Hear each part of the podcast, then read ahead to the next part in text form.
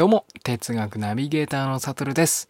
第6回後半、聞く哲学史ということで、パルメニデスの続きをお話ししていきたいと思います。はい。前回のお話ではですね、まあ、真っ向からね、これまでの哲学者をパルメニデスはね、ボコボコにするってお話をしたんですけれども、で、その観点として2つ挙げました。物事は変化もしないし、生成もされない。まあ、こういうふうに彼は言ったわけなんですけれども、じゃあどうやってね、その論理を固めていったのかお話ししていきたいと思います。まずはね、一つ目、変化はしませんよパート。二つ目は、生成もされませんよパート。これらについてね、お話をしていきます。では、まず一つ目、変化はしませんよパート。で、彼はですね、例えばですね、リンゴ。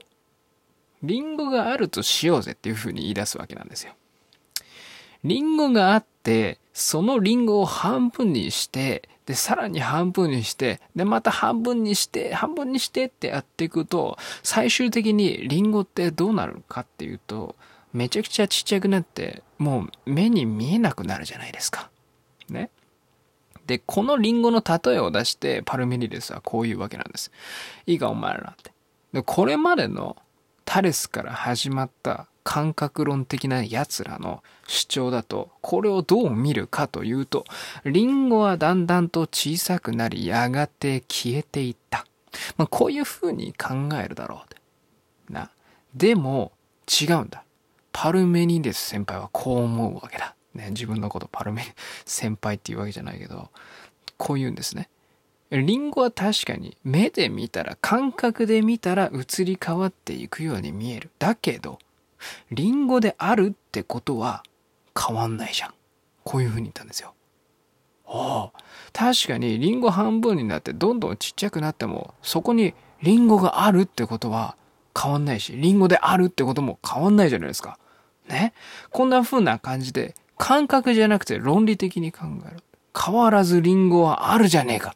こういう風に考えるんですね。他にも鶏だと、ななんだろう、動画とかだと鶏の例えみたいなお話するんですけれども、例えば鶏だったらさ、あの卵からね、ヒナになって、で、成長になって鶏肉になるみたいなね、ストーリーがあるじゃないですか、鶏の一生は。ね。で、これを感覚で見たら、鶏の卵があって、卵がヒナになって、ヒナが成長になって、鶏肉になっちゃった。みたいな風に感覚で感じるわけなんですけれども、いやいや違う違う違う。論理的に考えてみろと。どの状態でも鶏じゃねえか。こういう風に考えるわけなんですよ。ねだからパルメニデスは感覚を完全に否定したわけなんですよ。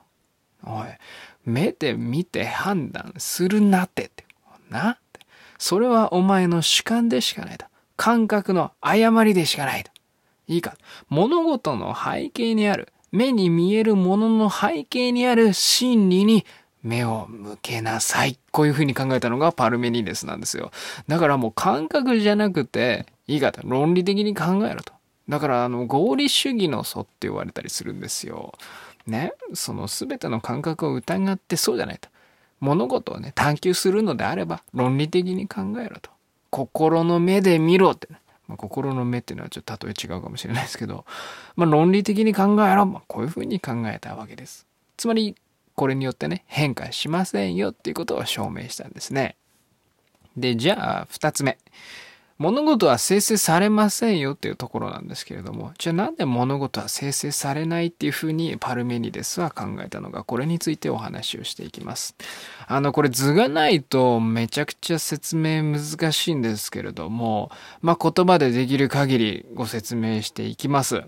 ね。例えば、うさちゃんがいた。ね。うさちゃんがいました。ね、うさちゃんが生まれるにはどうなるかっていうと、存在者から生まれるか、無から生まれるかのどっちかの二択なんですよ。ね。例えば物事ね、うさちゃんがいました。うさちゃんってじゃあどうやって生まれたのかっていうと、うさちゃんのお母さんみたいな存在者から生まれたのかな。それか、何もないところからいきなりうさちゃんポンって出てきたのか。この二つしか考えられないですよね。はい。じゃあ、仮にうさちゃんが生成されたとして、ね、生まれたものだとした時に、じゃあ考えてみようって。じゃあ存在者からうさちゃんが生まれたんだったら、その存在者も存在者から生まれることになりますよね。で、またその存在者も存在者から生まれることになる。で、これどうなるかっていうと、永遠にそれが続くわけなんですよ。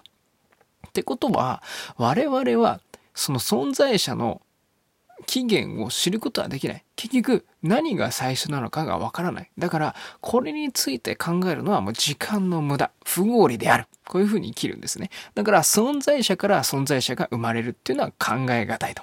じゃあ、無から存在者が生まれる場合はどうだろうか。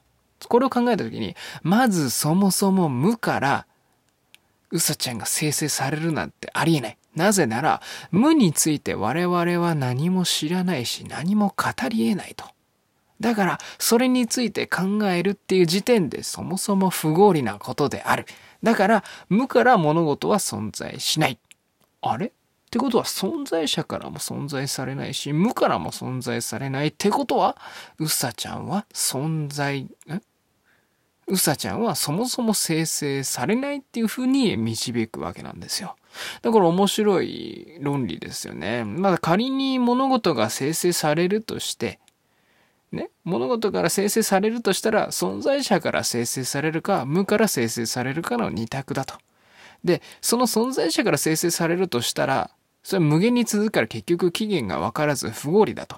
で、無から生成されるとしても、無から生成されるっていうこと自体を考えるのがまず不合理だと。ってことは、どっちからも生成されることは考えられないから、うさちゃんはそもそも生成されたものじゃないと。こういうふうに考えたんですね。めちゃくちゃ論理立ってますよね。はい。これが存在者っていうのが、まあそもそも生成されないよパートのお話で。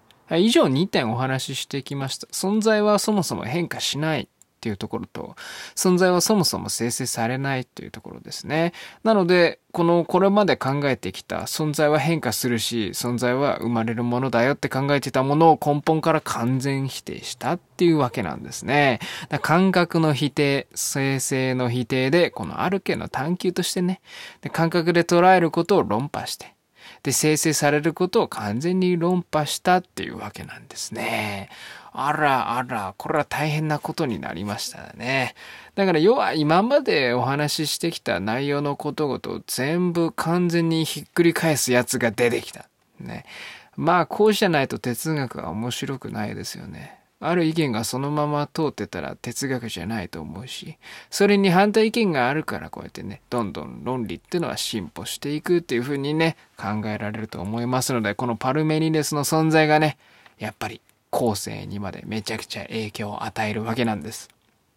ね、これまでのね、タレスたちの論理と、論理？パレ、パレス？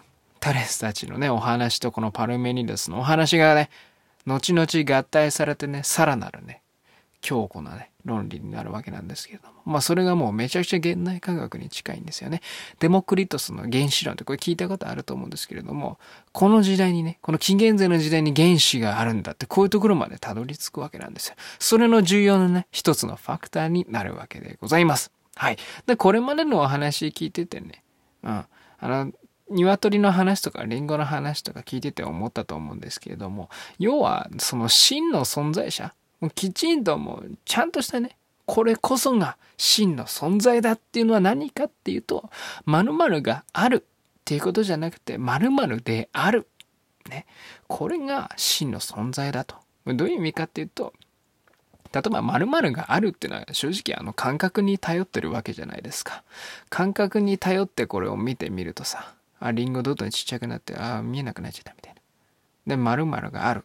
〇〇がないみたいなわけじゃないですか。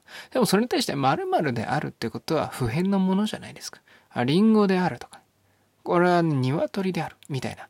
普遍で、そうやってね、生成されることもないし変化もしない。そういった存在のあり方こそが真の存在者だっていうふうにパルメニデスは考えたわけでございます。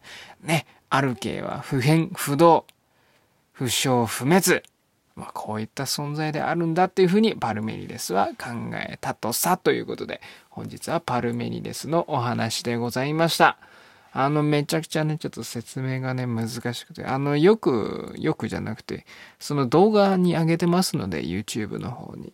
そこだと図説をね、入れながらお話をしていますので、ちょっとごめんなさい。今回のこのラジオで分かりづらかった方は、ぜひそちらの方も見ていただけたらと思っております。ということで、今回は以上になります。